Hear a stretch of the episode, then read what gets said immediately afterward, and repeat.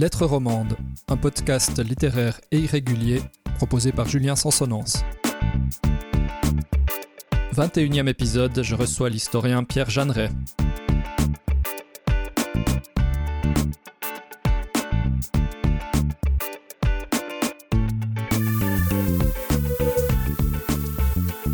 Je reçois aujourd'hui Pierre Jeanneret, historien, euh, à l'occasion de la parution de son livre Enseignant, historien et voyageur, un parcours de vie, paru récemment aux éditions de l'Air. Alors une fois n'est pas coutume, nous n'allons pas parler de littérature stricto sensu aujourd'hui, on va aborder un autre genre, les mémoires, les souvenirs de vie ou l'autobiographie. Pierre Jeanneret, bonjour. Bonjour. Parmi tous ces qualificatifs, comment on peut qualifier votre livre? Qu'est-ce que vous préférez? Est-ce qu'il s'agit de parler de, de mémoire, d'autobiographie? Je dirais que les deux termes conviennent. J'ai préféré intituler mon livre en sous-titre Un parcours de vie, mais euh, on ne va pas se disputer sur les mots. Les deux conviennent. Alors vous vous décrivez comme un homme ordinaire. Ma vie a somme toute été assez banale, écrivez-vous. Alors la première question qu'on a envie de vous poser naturellement, c'est une question un petit peu provocatrice peut-être, mais pourquoi publier les, mémoires d'un homme ordinaire? On associe euh, la publication des mémoires à de grandes figures politiques, aux chefs d'État. Les mémoires de De Gaulle sont, restées fameuses, les mémoires de, Churchill, euh, les mémoires d'acteurs de cinéma. Alors vous, vous prenez le contre-pied en publiant les mémoires d'un homme ordinaire. Euh, pourquoi, cette, euh, pourquoi ça, Pierre Jeanneret Bien. Euh, par un homme ordinaire euh, quelqu'un qui n'a pas vécu d'expérience absolument exceptionnelle, qui n'a pas eu, par exemple, une vie politique importante, qui n'a pas qui n'a pas été ni un grand artiste, ni un grand scientifique, mais qui malgré tout a vécu passablement de choses, je crois, intéressantes, mhm. qui peut, qui peut témoigner d'une expérience de vie, aussi de l'enseignement et, et d'un parcours du monde par mes voyages. Et je pensais que ça pouvait quand même avoir un intérêt, mhm. d'abord pour les personnes qui me connaissent, mais pas uniquement pour eux. Tout à fait. Alors c'est l'occasion, à travers ces mémoires, à travers ce parcours de vie, de parler de, l'histoire euh, contemporaine hein, sur les, euh, euh, disons la deuxième, la deuxième moitié du XXe siècle. Pierre Jeanneret, je vous dis de manière un petit peu provocatrice, mais est-ce qu'il n'y a pas aussi une pointe d'orgueil dans le fait de, de vouloir publier ces mémoires? Non, d'orgueil, je n'utiliserai pas ce terme, mais je pense d'abord qu'on n'est jamais mieux servi que par soi-même. Comme il y a peu de chances qu'une biographie me soit consacrée, j'ai pensé que, euh, vu le nombre de travaux que j'ai publiés, vu quand même la somme d'expériences que je peux, mhm. dont je peux euh, inférer, euh, que cela valait la peine d'écrire ces mémoires, si on veut, avec d'ailleurs une certaine modestie quand même. Tout à fait. Alors une question que je voulais encore vous poser avant qu'on entre dans le vif du sujet, qu'on aborde votre livre, qui est d'ailleurs un livre en deux parties. Hein. Il y a une partie d'abord biographique et puis une partie importante consacrée au voyage. On va, on va y venir. Mais avant cela, peut-être une, dernière question d'introduction. Euh, traditionnellement, les, mémoires concluent en quelque sorte euh, une vie, une existence. Euh, est-ce, est-ce qu'il y a un rapport, peut-être même très indirect, à la mort quand on publie, quand on publie ces mémoires? Je dirais que c'est, évident, même si je ne la sors pas proche, à moins d'être attrapé par le Covid. Mais il est clair que j'ai commencé euh, ce récit de vie alors que j'allais atteindre mes 75 ans. Et c'est un âge où, euh, proximité de la mort ou pas, on s'interroge sur son passé, on, on euh, se pose des questions, on, on a envie aussi de témoigner d'un certain nombre euh, d'expériences, comme je l'ai dit tout à l'heure. D'accord, très bien. Alors on va entrer dans la première partie du livre, euh, votre vie familiale, professionnelle, également une vie militante. Pierre Jeanneret, vous êtes né dans une famille de médecins. Votre père et votre grand-père étaient médecins. Et vous dites, vous écrivez, je dois avouer que nous avons eu une enfance de riche. Et ce, ce terme d'aveu, finalement, euh, qui parcourt d'ailleurs, me semble-t-il, tout votre livre, je le trouve extrêmement intéressant. Pourquoi est-ce que vous devez d'abord avouer euh, que vous êtes né dans une enfance de riche? Eh bien, parce qu'aujourd'hui, euh, ce n'est pas très, si on veut, politiquement correct. Il vaut mieux faire part d'une enfance modeste, etc. Non, je veux dire par là que c'est vrai, je suis né dans un milieu que je qualifierais de moyenne à presque grande bourgeoisie. Et j'ai vu la pauvreté. J'en parle d'ailleurs dans, dans mon livre. Hein. Je l'ai vu à l'école primaire. Mhm. J'ai visité des appartements dans lesquels on se chauffait encore au charbon dans les années 1950, euh, où on euh, mangeait de manière très différente de ce que je connaissais à la maison. Donc, euh, il ne faut pas oublier que mon enfance s'est déroulée dans une époque où il y avait encore une assez grande pauvreté. Hein. Euh, d'autre part, je dirais que, cette, que la, vision de cette pauvreté ou de celle qui existe actuellement et qui euh, ressurgit fortement à, l'époque du Covid mhm. M'a toujours touché à cause de à cause du passé familial, quand même très engagé à gauche, aussi à cause de, euh, à cause du protestantisme qui m'a marqué dans ce sens, alors mhm. même que j'ai perdu la foi. Mais euh, voilà, euh, mhm, je veux mhm. dire que si j'ai consacré aussi la plupart de mes travaux au monde ouvrier à auquel je n'appartenais pas, c'est bien parce que je voulais rendre aussi une sorte d'hommage à une partie de la population qui, euh, qui, a souffert. Mhm. Alors ça, c'est, je trouve, le premier intérêt de la, de la biographie en question, c'est finalement de, de montrer comment dans une famille de, de, tradition bourgeoise, euh, moyenne bourgeoise à grande bourgeoise, euh, il est possible de vivre de manière matérielle confortablement et d'avoir euh, des engagements qui sont, qui sont très à gauche. La question de la pauvreté, vous le dites, vous l'avez, vous l'avez rencontré, vous y avez été sensible toute votre vie, votre père et votre grand-père également. Euh, j'aimerais qu'on, qu'on revienne quelques instants sur la vie de votre, de votre grand-père, qui a été un personnage important du POP vaudois. Euh, on disait de lui qu'il était le médecin des pauvres. Il a également été conseiller national entre 1947 et 1952. et ça, c'est un petit peu ça va un petit peu contre l'image qu'on a du, du, d'un parti très à gauche, d'un parti ouvrier. Euh, finalement, il y a toute une tradition d'intellectuels euh, bourgeois au POP, au, Parti communiste en France également. Je pense à André Muret, je pense à Michel Benzo et je pense euh, à votre grand-père. C'est finalement, finalement des, des, bourgeois qui ont, non pas tenu le parti, mais, mais qui ont, oui, qui, qui, ont été les chefs d'un, parti ouvrier. Il y a là quelque chose d'assez intéressant. Oui, eh bien, vous, vous venez de dire ce que j'allais ajouter en préambule, c'est-à-dire que de nombreux leaders du mouvement ouvrier, euh, que ce soit en France, en Allemagne ou euh, en Suisse, puisque ça nous concerne davantage, sont issus de milieux bourgeois. Euh, vous avez parlé d'André Muret, on pourrait ajouter Armand Forel, descendant aussi du grand savant Auguste Forel. On pourrait mhm. Euh, parler du docteur Miéville à Vevey, appartenant à une vieille famille libérale. Ce n'est pas si étonnant que ça. Euh, c'est des gens euh, qui, d'abord, avaient fait des études, qui étaient capables de porter peut-être la voix du mouvement ouvrier aussi qui cherchaient sans doute aussi à trouver le bon équilibre et à, donner aussi probablement des responsabilités à, des, à des personnes issues de milieux plus modestes, j'imagine. Naturellement. Mmh Naturellement, on ne peut pas dire que l'ensemble des leaders des partis euh, socialistes ou, du, ou popistes étaient euh, euh, des bourgeois convertis à la cause ouvrière. Mmh Bien sûr, il y a aussi tous ceux qui ont été formés par le syndicat, tous les...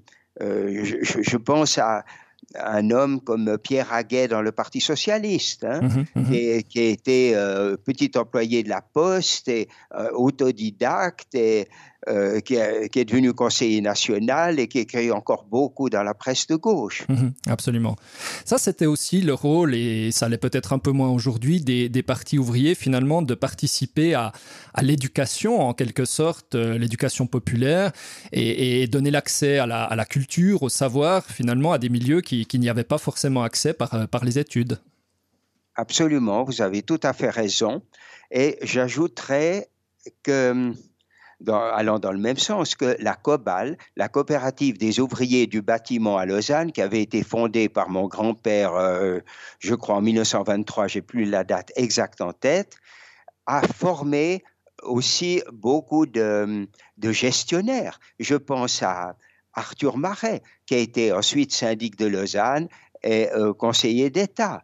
Mm-hmm. Euh, c'est-à-dire, par leur travail de de caissiers, de, de, euh, euh, de, gestionnaires de cette entreprise, ils ont appris à manier les chiffres et à, porter sur eux la gestion d'une ville, voire d'un canton. Il y avait aussi le souci de, mettre euh, finalement la culture, d'amener la culture auprès de, de milieux qui n'allaient pas forcément dans les musées, qui n'avaient pas une, culture classique. Ça, c'était aussi un rôle important des partis ouvriers. Bien sûr, là, vous faites allusion à tout ce qu'on appelle la culture ouvrière, qui englobe, euh, qui n'est pas d'ailleurs tout à fait l'objet de mon livre, mais sur lequel j'ai écrit passablement, mhm. euh, cette culture ouvrière qui englobe euh, les sociétés de gymnastique comme Satus, qui englobe euh, des sociétés culturelles de toute nature ou les Amis de la Nature, une sorte de pendant du club alpin suisse, mais mhm. ouvriériste. Mhm, c'est ça. Alors on va revenir à la politique un petit peu plus tard, mais avant cela, j'aimerais parler de votre, de votre parcours, euh, de votre formation, de vos études. Vous avez donc fait euh, des études de lettres à l'Université de Lausanne et vous devenez assez rapidement professeur d'histoire au gymnase. Je le deviens pas si rapidement que ça. Enfin, je le, au terme de mes études, j'ai tout de suite été engagé au collège de l'Élysée. Il faut dire qu'à l'époque, nous n'avions aucun problème de chômage. Mhm. Euh, on, la porte était ouverte. On nous attendait dans l'enseignement. Hein. Et c'est là, euh, c'est valable aussi pour d'autres professions. Absolument. Euh, d'un côté, ça a été peut-être un, la, l'objet d'un regret de ma part parce que j'aurais toujours voulu enseigner à l'étranger. Ça s'est presque fait à Madagascar et il y a eu des troubles. Nous n'avons pas pu y aller, euh, ma première épouse et moi. Euh, je veux dire que euh, vraiment, la vie professionnelle était très facile dans ma génération. Mhm. Donc, j'ai été engagé au Collège de l'Élysée, mais assez vite, j'ai vu que l'enseignement du secondaire inférieur ne me comblait pas. Je voulais passer au gymnase et en effet, au bout de trois ans, j'ai été nommé au gymnase. Alors là, je dois dire qu'on touche à quelque chose qui, parcourt, euh, qui parcourt votre livre, me semble-t-il. Euh, l'idée que les choses se sont emboîtées pour vous d'une manière, euh, je ne veux pas dire facile, parce que c'est sans doute pas comme ça que ça s'est passé, mais on a l'impression, par exemple, professionnellement, et vous, le, dites, et vous nous le dites encore maintenant, les choses étaient relativement faciles, et on est à des années-lumière des, étudiants d'aujourd'hui qui doivent enchaîner euh, des stages, qui, qui, ont de la peine souvent à trouver euh, leur premier emploi, surtout issus des, facultés de, sciences humaines et de, et de sciences sociales. ils galèrent, hein, comme on dit, comme on dit aujourd'hui on a l'impression finalement d'une vie qui s'est organisée de manière euh, euh, relativement fluide. Et alors encore une fois, les choses sont, toujours beaucoup plus compliquées que ça. Euh, mais quand même, est-ce que vous n'avez pas profité d'une époque, peut-être les 30 glorieuses d'ailleurs, où, les choses, en tout cas professionnellement, étaient, étaient plus faciles qu'aujourd'hui? Mais naturellement. Il faut ajouter que mes origines sociales y ont largement contribué. Mhm. dans, dans les familles euh, bourgeoises et intellectuelles auxquelles j'appartenais, mhm. il était presque normal de faire des études universitaires. Mhm. Mes trois frères et sœurs et moi en avons fait. Ça n'aurait certainement pas été le cas si nous avions été issus de milieux plus modestes. J'aurais probablement fait un apprentissage, éventuellement l'école normale, pour les meilleurs des élèves. C'est tout à fait évident. D'autre part, euh, oui, ça coule de source. Le, contexte des Trente Glorieuses était extrêmement favorable. Alors, vous portez un regard euh, assez critique, assez dur sur euh, la faculté des lettres de, l'Université de Lausanne et, l'enseignement que vous y avez reçu. Euh, comment était enseignée l'histoire alors? Bon, j'aimerais dire d'abord que j'ai été assez marqué par l'enseignement au gymnase, là où je suis tombé sur des professeurs de grande valeur. Je pense à Jean-Luc Sella euh, je passe sur les branches scientifiques qui euh, n'étaient pas ma tasse de thé et que je n'aimais pas du tout. Bon, mais à la faculté des lettres, j'ai pu faire ce que je voulais. Simplement, c'était une faculté des lettres absolument vieillissante. Je me rappelle d'un prof d'histoire qui avait été euh, euh, un peu considéré comme une sommité 20 ou 30 ans auparavant, je, par charité je ne donnerai pas son nom, mais qui euh, s'endormait lors des séminaires. Mhm. Je me rappelle d'un professeur de vieux français qui se vantait d'avoir fait le même cours depuis 1927. Euh, mhm.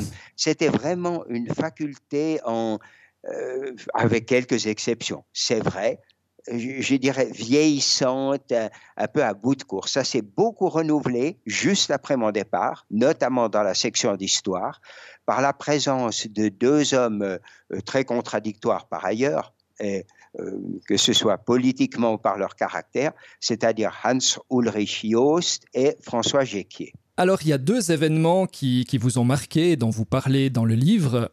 Euh, qui ont marqué votre génération, qui sont comme ça, comme des, repères de génération. Il y a d'abord la guerre d'Algérie et mai 68. Alors on va peut-être s'arrêter quelques minutes sur ces deux événements. D'abord la guerre d'Algérie. Euh, c'est un événement qui est peut-être un petit peu abstrait pour les, générations les, les plus jeunes d'aujourd'hui. Qu'a représenté pour vous la guerre d'Algérie et pour votre génération? Je dirais que la guerre d'Algérie a été ce qu'a été le Vietnam pour non pas la génération suivante, mais les gens un peu plus jeunes que moi. Euh, la guerre d'Algérie euh, euh, mettait en cause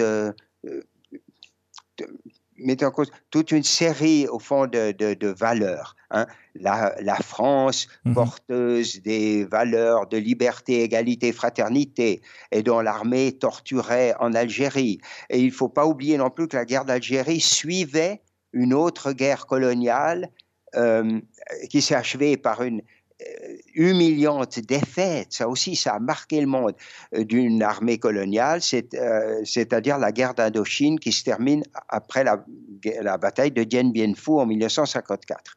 Alors, la guerre d'Algérie, oui, a beaucoup marqué ma génération, mm-hmm. pour plusieurs raisons. Euh, d'abord, elle apparaissait constamment dans la presse, et notamment sous la plume de euh, Charles-Henri Favreau, qui a fait connaître véritablement les buts et les idéaux du FLN dans une Suisse euh, qui était quand même très favorable à la France. Je ne parle même pas d'un journal comme le Nouvelliste du Valais, qui était absolument favorable au colonialisme, ensuite à l'OAS, etc. Mhm. Donc vraiment, la guerre d'Algérie a été une a été l'événement euh, l'événement euh, presque fondateur d'une euh, d'une prise de conscience politique. Mhm. Avec, je l'ai dit aussi dans mon livre et j'y reviens, la bataille de Dien Bien Phu. Ça a eu un choc, ça a eu un écho mhm. considérable dans le monde et, et pour moi elle a été euh, pour euh, votre génération ce qu'a été la guerre du Vietnam pour, le, pour la suivante.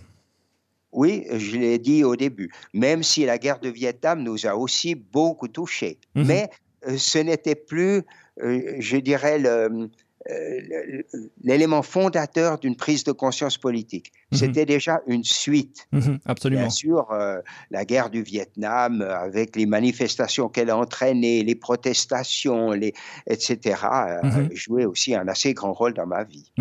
Est-ce que la guerre d'Algérie n'a pas été la, première, la première guerre qui a, qui a permis l'éclosion d'un mouvement de jeunesse, peut-être, d'intellectuels, qu'on a retrouvé ensuite, bah, vous l'avez dit, dans la guerre du Vietnam et, contre la guerre d'Irak aussi, euh, la guerre du Golfe. Euh, on a l'impression d'un événement fondateur qui a, permis de mettre en place des, euh, des structures, des organisations.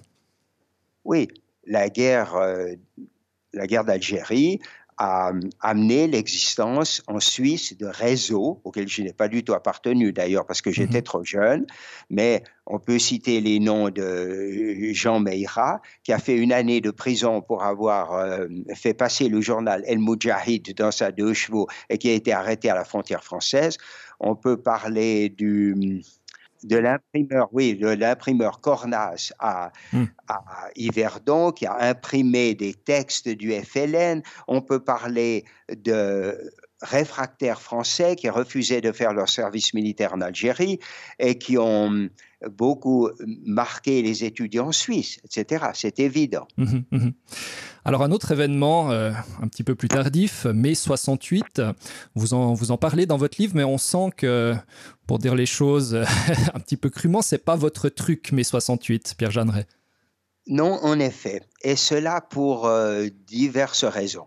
La première était que je sortais, j'étais en, train de sortir de l'université, et mon but n'était pas tant, par exemple, de changer l'université, qui était l'un des buts de mai 68, euh, avec d'autres buts évidemment, sociaux, euh, mais non pas de la changer, mais d'en sortir, de gagner ma vie, d'être indépendant de mes parents, etc. Deuxièmement, euh, la, mai 68 était porteur de valeurs, je dirais, anarchistes qui ont toujours été assez loin de moi. J'ai euh, j'ai une sorte de, de, dégoût du désordre, si on veut, la chienlit, mhm. comme euh, aurait dit euh, le général de Gaulle. Et au fond, l'esprit de mai 68 m'était assez étranger. J'ajouterai encore un élément. C'est que mai 68 a véhiculé euh, des valeurs de liberté, par exemple, euh, euh, sexuelle. Hein. Or, notamment dans cette société française encore très figée, très gaulliste, où la pilule sauf erreur était encore interdite, où, où on ne parlait pas de l'interruption de grossesse, etc., etc.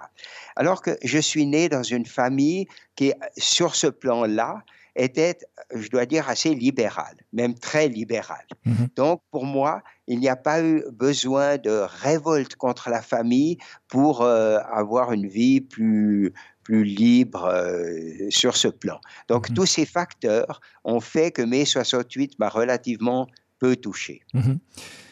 Est-ce que mai 68 a, touché considérablement la, jeunesse suisse comme ça a été le cas en France? Comment, comment a été reçu mai 68 euh, dans les centres universitaires en particulier et puis euh, ailleurs, dans les, je sais pas, dans les, dans les campagnes romandes? Est-ce que, est que ça a été un événement qui a, qui a eu l'ampleur euh, qu'il a eu en France? Bon, dans les campagnes romandes, je n'en suis pas sûr. En revanche, en ce qui concerne les universités, oui, mai 68 a eu évidemment une influence, je dirais, avec un léger retard. C'est-à-dire que, certes, il y a eu déjà des manifestations estudiantines au moment de mai 68, on soutient au mai 68, surtout parisien, mais c'est un peu plus tard avec euh, des mouvements comme Lausanne Bouge, que, que la profonde influence de mai 68 s'est faite ressentir. Alors de mai 68, on va logiquement passer à la question de l'engagement politique. Vous avez été d'abord euh, militant au Parti socialiste et puis au POP. Euh, je dois préciser d'ailleurs pour nos auditeurs qu'on s'est connus euh, au POP, donc on se, on se connaît. Euh, vous racontez votre éloignement du Parti socialiste car il est devenu un parti de la classe moyenne. Euh, et j'ai été assez surpris finalement de, de ça, puisque vous êtes peut-être euh, un, un, exemple éloquent, magnifique de représentant de la, de la classe moyenne, justement, Pierre Jeanneret. Oui, mais précisément, comme je l'ai dit tout à l'heure, je ne me crois pas obligé de défendre ce qu'on pourrait appeler mes intérêts de classe, entre guillemets. Mhm. Alors, j'ai été membre du Parti socialiste, assez modéré d'ailleurs, hein, modéré par mes opinions. Je dois dire que euh, ce qui m'a amené à le quitter, c'était aussi une certaine déception. Dans la section de Lausanne, j'avais l'impression qu'une petite caste de, de, leaders politiques, euh, membres du Grand Conseil, euh, municipaux, euh, voyaient les membres de base d'un peu d'en haut. Hein, mm-hmm. et qu'on n'était pas informé sur tout. Et j'ai pas senti cette espèce de belle fraternité que d'autres ont trouvé dans le Parti socialiste. Et alors, ce qui m'a conduit à le quitter, c'est une, c'est, enfin, disons, le prétexte peut-être qui m'a conduit à le quitter, c'est le vote, c'est, oui, c'était un vote fédéral, sauf erreur, sur l'allongement de la retraite des femmes, que j'ai eu beaucoup de peine à accepter parce que je savais que les femmes étaient sans être vraiment féministe, hein, je dois le dire franchement, mais enfin, que mhm. les femmes étaient nettement moins payées, qu'elles avaient beaucoup moins accès aux fonctions dirigeantes, etc. Mhm. Et c'était certes un compromis, c'est vrai, euh, élaboré par Ruth Dreyfus, pour laquelle j'ai beaucoup de respect. Euh, en échange de, du splitting euh, des rentes AVS, par exemple. Mais mhm. voilà, j'ai trouvé dans le POP le parti qui défendait le mieux les plus humbles, c'est-à-dire les vendeuses de magasins, souvent euh, euh, mères élevant seules leurs enfants, hein, mhm. avec, dans de grandes difficultés financières. Je pense à tout un personnel subalterne des restaurants, etc. Et, mhm. le POP répondait mieux à mes aspirations sociales, sinon presque ouvriéristes. Mhm. sans du tout renier d'ailleurs ma classe d'origine. Mhm. Alors Pierre Jeanneret, vous êtes historien, vous avez beaucoup travaillé sur ces questions, écrit sur ces questions. Quand est-ce que le Parti socialiste euh, suisse euh, s'est en quelque sorte séparé des ouvriers pour devenir le parti de la classe moyenne, éduquée, urbaine, qu'il est très clairement aujourd'hui? Est-ce qu'il y, a un moment comme ça de son histoire où stratégiquement le, Parti socialiste a estimé qu'il euh, valait mieux travailler en quelque sorte l'électorat urbain, très éduqué, qui est aujourd'hui l'électorat de base du Parti socialiste, puisqu'on sait qu'une partie des, des, ouvriers sont, sont partis à l'UDC. Il y a des travaux de recherche qui le montrent, qui le montrent assez clairement. Est-ce qu'on est qu'on peut dater ce, ce, changement, en quelque sorte, de, de stratégie politique? Je ne pense pas qu'il y ait eu un moment précis. Ça a été une évolution au cours de ce que vous avez appelé les Trente Glorieuses, hein, qui n'ont quand même pas été pour tout le monde. Mais enfin, mhm. euh, c'est-à-dire que il y a eu, il faut bien appeler ça, un certain embourgeoisement de la classe ouvrière. Par exemple, on le voit par le net recul de la culture ouvrière. Hein. Euh, l'introduction de la semaine de cinq jours, par exemple, a rendu des activités à la fois euh, militantes et festives le samedi beaucoup plus difficiles. La télévision a envoyé les foyers. Il est clair que la classe mmh ouvrière euh, vivait mieux en 1970 que dans les années 30. Ça, c'est une évidence absolue. Mhm. Et donc, euh, euh, je pense que oui, c'est la, classe ouvrière, ou du moins ses membres des strates supérieures, la classe ouvrière, ont rejoint, pratiquement rejoint les classes moyennes alors que mhm. les travaux les plus difficiles, les plus mal payés, étaient effectués par des ouvriers italiens, espagnols, puis yougoslaves, etc., et qui n'avaient pas le droit de vote. Il ne faut pas mhm. l'oublier. Et qu'on a un peu négligé dans le Parti socialiste. Mhm. Est-ce que le POP est resté un parti ouvriériste? Alors on l'a dit, on l'a vu, euh, les dirigeants, les cadres étaient, euh, étaient bien souvent euh, issus de la, de la bourgeoisie, de la moyenne bourgeoisie. Euh, est-ce que le Parti ouvrier populaire a su euh, ou a voulu garder euh, cet, enracinement, ouvrier? Qu'en est-il aujourd'hui en 2020 Et on conclura avec cette question sur votre engagement politique.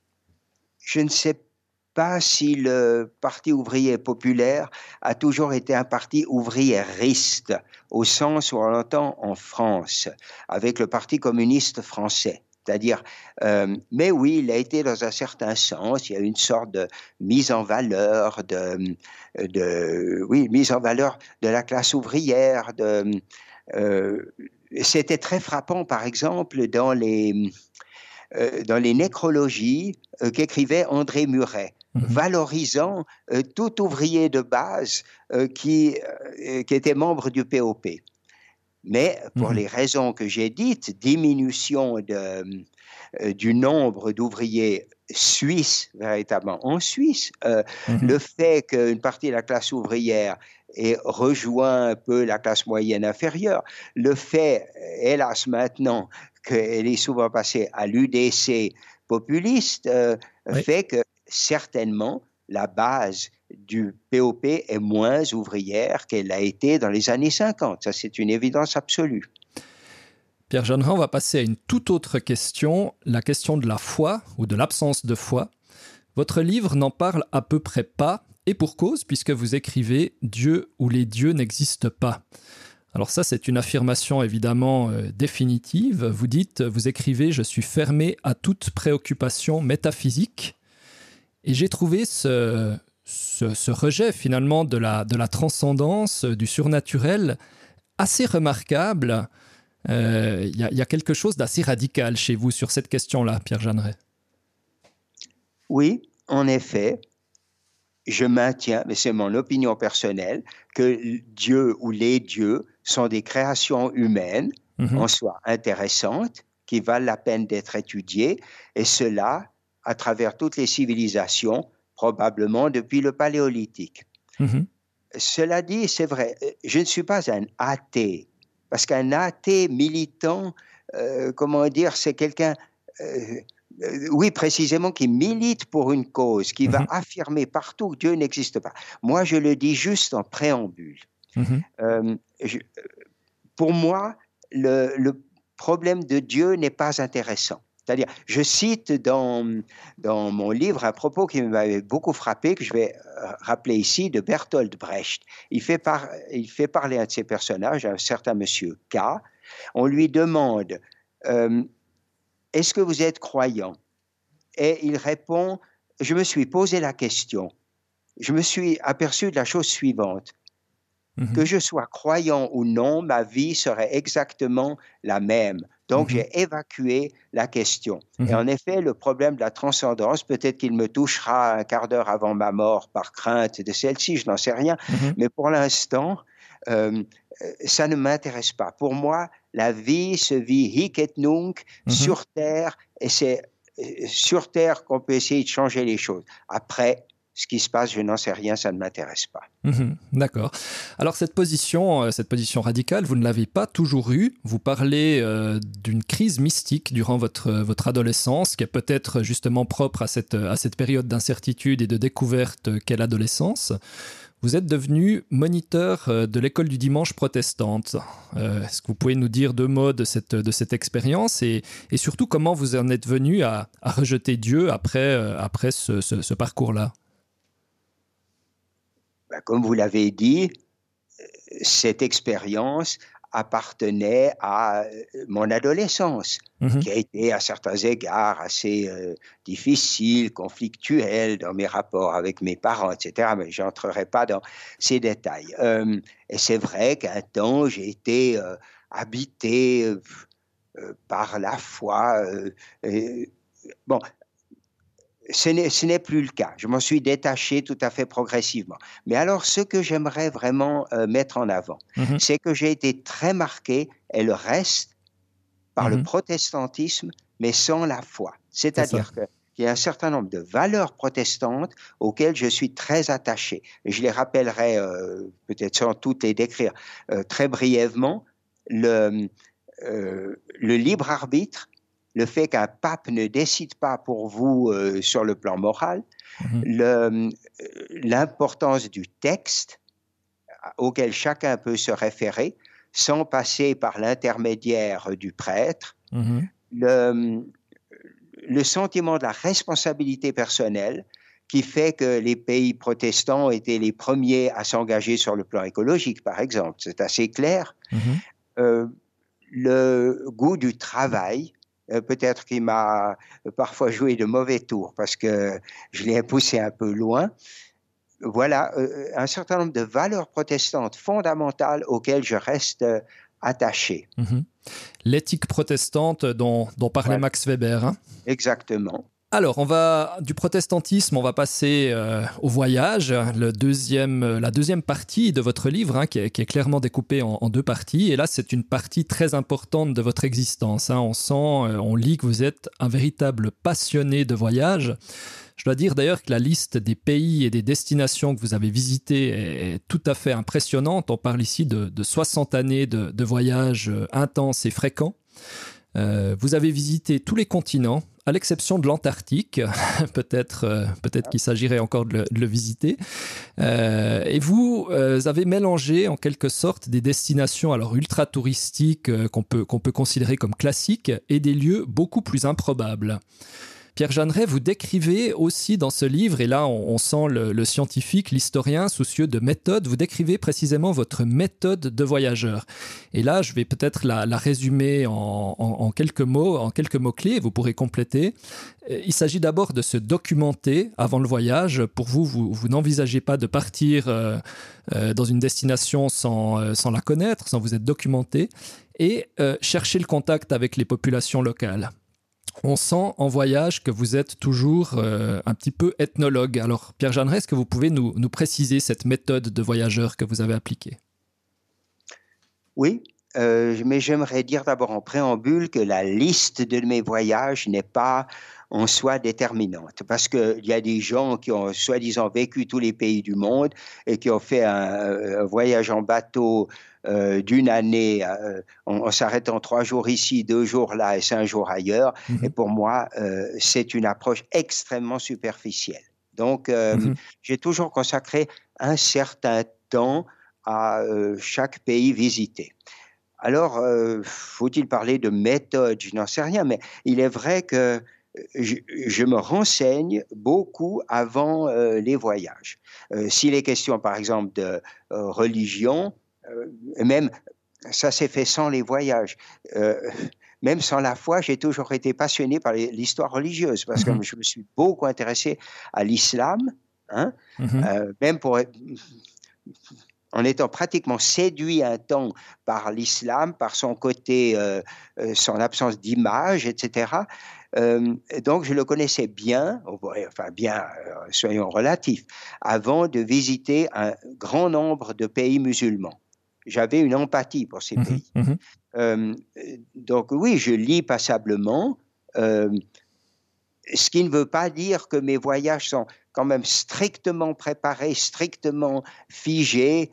Ça a été le cas dans les derniers voyages parce que euh, l'âge venant, euh, j'ai abandonné les, voyages sac au dos auxquels mhm. Ma femme non plus n'était pas du tout habituée. Euh, et nous avons fait organiser des voyages par une, agence, mais en, privilégiant les voyages strictement individuels avec un contact avec la population.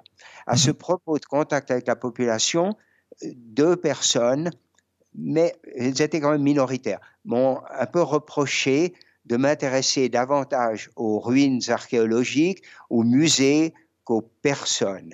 Alors, c'est vrai que j'ai fait des rencontres intéressantes dans ces pays. Par exemple, en Syrie, j'ai été invité une semaine euh, chez un jeune type et sa famille qui habitait à Latakié. En Algérie, la même chose. Euh, euh, en, Tunisie aussi, enfin, mais c'est vrai qu'il n'en est peut-être pas resté grand-chose. Euh, mhm. J'ai rencontré aussi des compagnons de voyage, j'ai fait un bout de trajet avec eux, mais cela, comment dire, cela s'est cela s'est arrêté après le voyage. Mhm, mhm. C'est ça. Alors une question euh, qui, semble toute simple et qui est sans doute un peu plus compliquée que ça. Euh, qu'est-ce que le voyage et pourquoi voyager?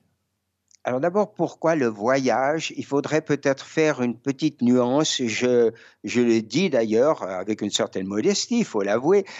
Je ne suis pas sûr d'avoir été véritablement un voyageur. Un voyageur, c'est, euh, a dit un auteur, quelqu'un qui part sans retour. Bon, ça n'a pas été le cas.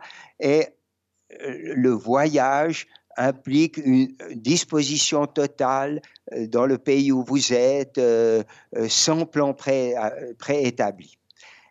Mais enfin, d'une certaine manière, j'ai quand même été un voyageur. Je suis très ouvert aux, différentes cultures, mm-hmm. aux différentes religions, aux différents modes de vivre. J'ai d'ailleurs énormément enseigné cela au gymnase. Mhm. J'ai fait des cours sur euh, l'histoire de la Russie en n'omettant pas la peinture d'icônes, en ne mettant pas la littérature. Je consacrais toujours deux ou trois heures à la grande littérature russe, Gogol, mm -hmm. Tolstoï, Prokofiev, pardon, Dostoevsky, mm -hmm. etc. Euh, donc, les cultures m'ont toujours fasciné. Mm -hmm. C'est le but principal. Et d'autre part, ce besoin d'ailleurs, et là j'aimerais insister sur un point. Euh, lorsque j'ai voyagé, c'était sans portable, sauf dans un voyage que j'ai fait seul pour euh, rassurer mon épouse. Mais euh, pour moi, le voyage, c'était vraiment une coupure. Or, je regrette qu'aujourd'hui, mm -hmm beaucoup de gens, y compris de jeunes, qui autrefois partaient sac au dos, etc., et qui même aujourd'hui partent sac au dos, mais n'oublient pas d'emporter leur portable mmh, et mmh. Euh, sont toutes, tous les jours, euh, voire plusieurs fois par jour, en communication avec leurs amis, avec mmh, leurs familles. Pour moi, ce n'est pas vraiment du voyage. Le voyage exige une certaine coupure. C'est ça. Et ça, c'est une nostalgie qu'on peut retrouver aussi euh, chez, des, chez de, jeunes, euh, de jeunes voyageurs contemporains. Finalement, cette, cette difficulté, sans doute supérieure à, celle d'il y, y, y, a quelques décennies, quelques générations, à, se couper de son, euh, de son, de son pays d'origine en voyage précisément. Alors, vous parlez du portable, on peut parler d'Internet, on peut parler des GPS qui nous indiquent toujours exactement où nous sommes. Enfin, la technologie, qui est, qui est évidemment extrêmement commode, extrêmement pratique, nous, nous enlève aussi une part de, de romantisme et d'aventure et finalement du voyage Parce que est-ce qu'au fond, le voyage, ce n'est pas aussi euh, une aventure? Oui, vous avez tout à fait raison. Et une aventure qui comporte certains risques. C'est ça. Il est clair que si vous faites voler tout votre argent, c'est beaucoup plus difficile si vous n'avez pas de portable, pas de contact Internet. Mmh. Euh, il est clair aussi qu'il peut survenir en euh, notre absence des événements euh, pénibles. J'aurais pu perdre mon père, ma mère, que sais-je encore euh, mmh. euh, pendant un voyage. Bon, mais enfin, au 19e siècle, les gens partaient en Amérique.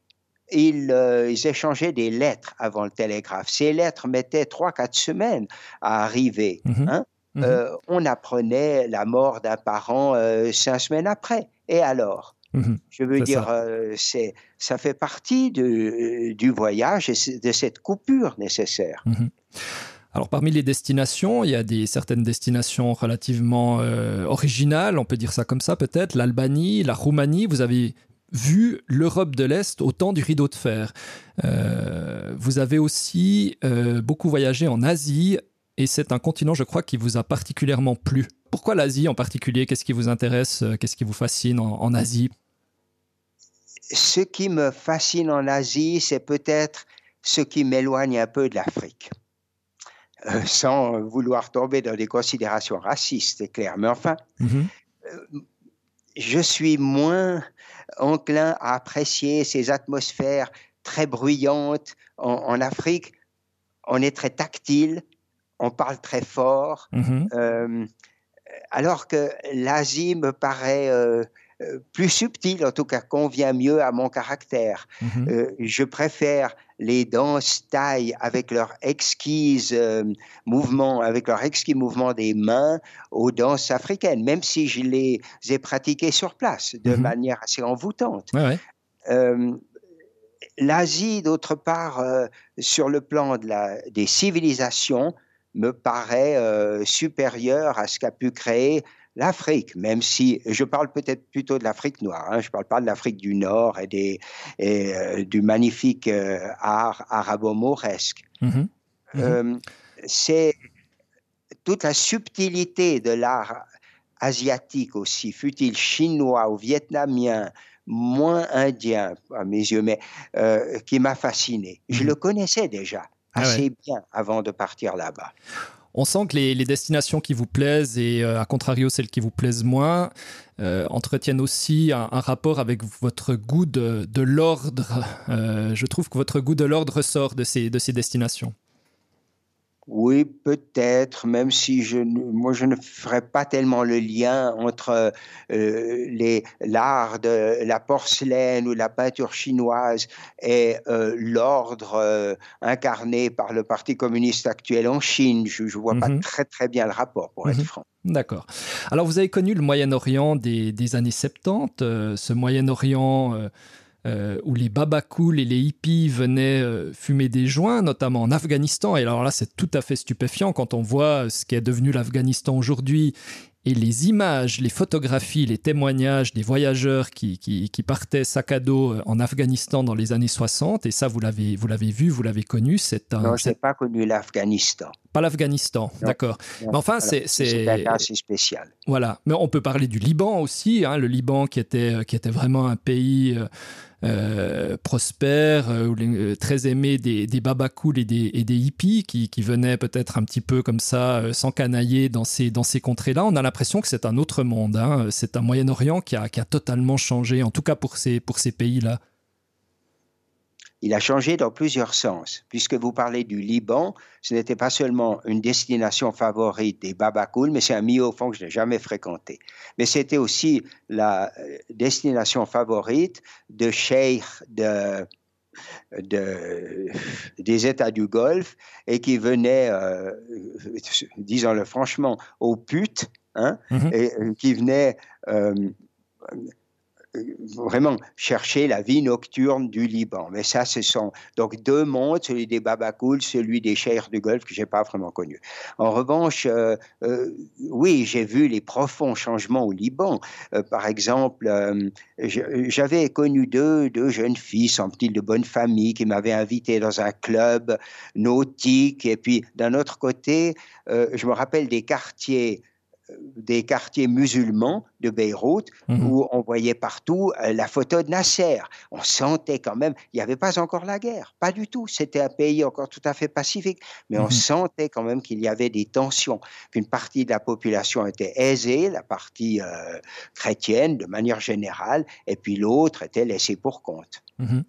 Alors, et puis aussi la Syrie, je veux dire, alors la Syrie, c'est vrai, m'avait fait une impression assez positive, je dois le reconnaître. Hein. Euh, déjà sous le régime de Bachar el-Assad, mmh c'était un des rares pays, pays propres que que j'ai connu euh, dans le monde arabe.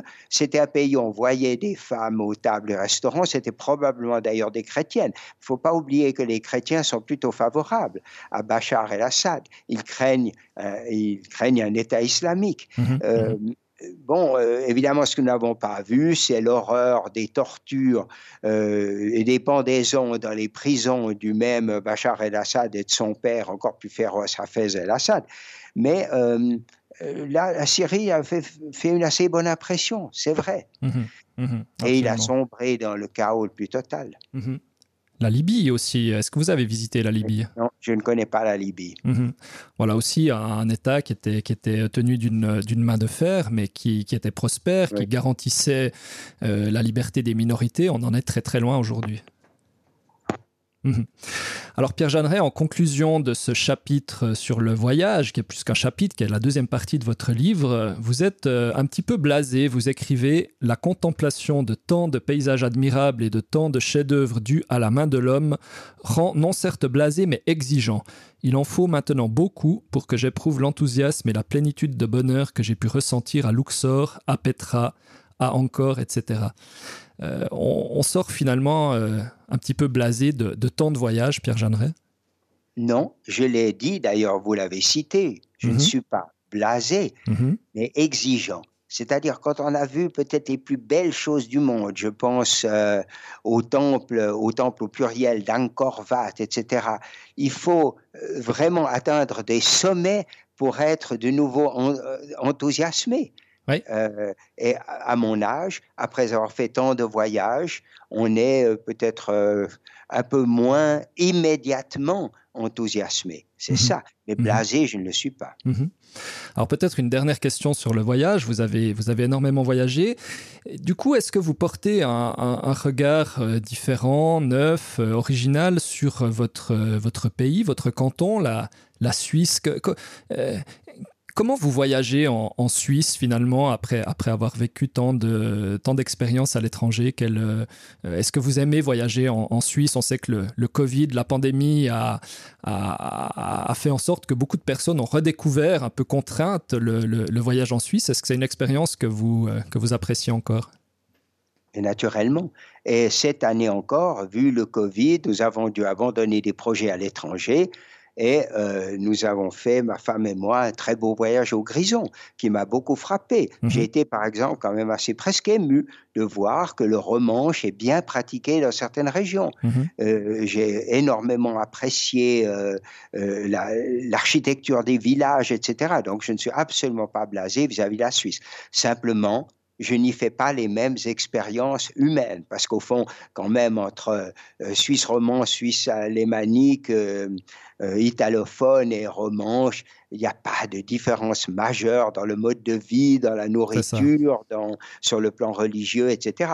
Donc c'est clair que ce sont des voyages très intéressants, mais qui n'apportent pas un tel changement, un tel regard sur d'autres civilisations. Mmh Pierre Jeanneret, on arrive bientôt au terme de cet entretien et je dois dire que ce qui m'a frappé et pour être franc un petit peu frustré à la, lecture de votre livre, c'est précisément qu'il n'y a pas réellement de conclusion. Euh, votre chapitre qui s'appelle de manière euh, assez intéressante En guise de conclusion euh, fait une page et demie on, a, on a l'impression d'une somme d'expériences, de, connaissances qui, voilà, qui, comment dire, qui sort de, de, chaque, de page de votre livre et vous n'en tirez pas véritablement de, conclusion, Pierre Jeanneret.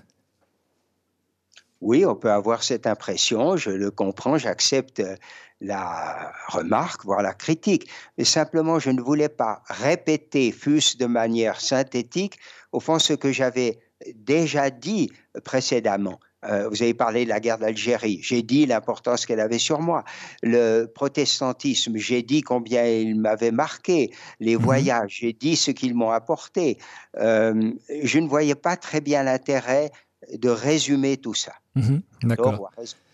Ce qui m'a aussi frappé, c'est que vous êtes euh, extrêmement pudique sur les, les, grands enjeux, les grands drames de la vie humaine, les grandes difficultés.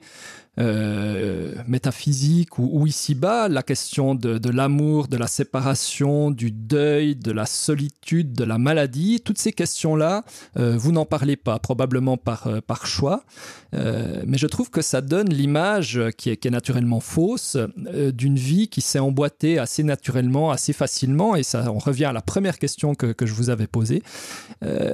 pourquoi ne, ne, pas parler aussi de, des grandes épreuves de la vie humaine qui, qui, qui font la condition de, de tout homme et de toute femme Je répondrai par un mot, essentiellement par pudeur. Mhm. Pour une autre raison aussi, c'est qu'un certain nombre des personnes avec qui j'ai été lié, ou euh, voire même j'ai été marié, euh, sont encore vivantes. Et je ne voulais mhm. pas je, n'ai pas non plus voulu parler de ma famille, parce que mes frères et sœurs, s'ils ont envie de raconter leur vie, le feront eux-mêmes. Ce n'est pas à moi de la dévoiler. Euh, je n'ai absolument pas voulu entrer dans une histoire euh, intime. J'en dis deux, trois choses. Oui. J'ai dit que j'ai divorcé à deux fois et que ça a été quand même des épreuves relativement douloureuses, mais je n'ai pas voulu insister là-dessus. J'ai mmh voulu mmh absolument éliminer tout ce qui est intime et qui ne regarde que moi ou des personnes extrêmement proches de moi. Mmh C'est un choix, en fait. Vous, vous, laissez, vous laissez sous, sous silence, en quelque sorte, certains, certains éléments de, de votre vie j'ai l'impression qu'ils n'ont pas d'intérêt pour euh, un public relativement large si, si ce livre rencontre un large hmm. public, ce qui est une hmm. autre question. Hmm. je ne sais pas, je ne suis pas forcément euh, tout à fait d'accord avec vous sur cette question-là, mais euh, c'est votre livre et, c'est votre choix. Alors, puisque vous n'en parlez pas ou, très peu, finalement, Pierre Jeanneret, en guise de conclusion, pour le coup, qu'est-ce qu'une vie réussie? Une vie réussie? Absolument. C'est une grande question. C'est euh, elle comporte plusieurs aspects. Elle comporte euh, une, euh, une comment dire, une belle réalisation sur le plan affectif. Hein. Mm-hmm. elle comporte un certain nombre de satisfactions personnelles sur le plan professionnel même euh, avec modestie. Euh, je comprends très bien qu'un. Je, enfin, je, voyais hier à la télévision une émission sur les ouvriers de Tornos. Mhm. Eh bien, on sentait chez eux une grande fierté, une espèce de gloire d'avoir travaillé sur ces machines extrêmement compliquées et encore aujourd'hui de s'en occuper pour un musée. Euh, donc, j'aime pas parler de la réussite professionnelle, parce que c'est pas la question. La question, c'est pas d'accéder à des grades vraiment supérieurs, à des fonctions dirigeantes, mais c'est d'avoir eu la conscience d'avoir fait son travail et de l'avoir bien fait.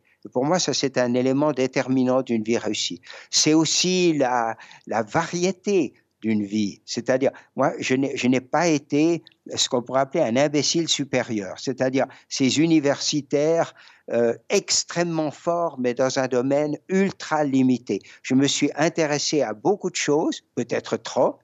J'ai fait du cinéma amateur avec des élèves. Euh, mhm. euh, j'ai organisé de petites expositions au gymnase. j'ai tiré beaucoup de choses de mes voyages, même par rapport à mon enseignement. Tout ça me dit que euh, oui, je peux quand même être d'une certaine manière fier de ce que j'ai fait. Voilà.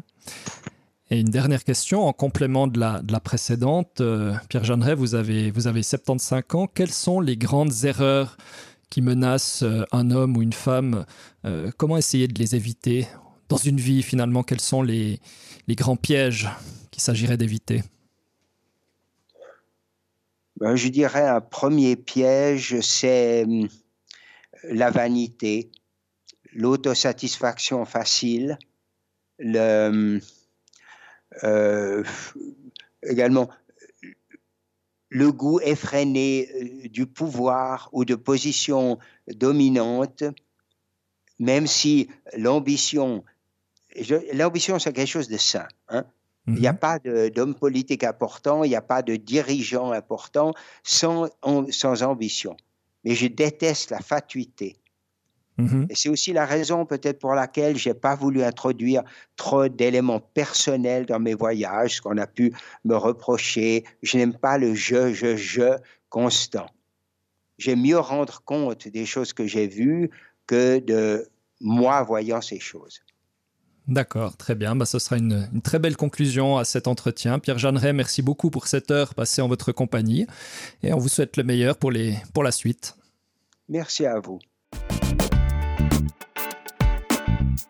C'était Lettres Romande, un podcast littéraire proposé par Julien Sansonance. Abonnez-vous sur iTunes, Google Podcast ou votre application préférée et retrouvez les anciens épisodes sur lettres-romande.ch. Aidez-nous à faire connaître ce contenu en mettant une note dans votre application de podcasting et en partageant cet épisode sur les réseaux sociaux.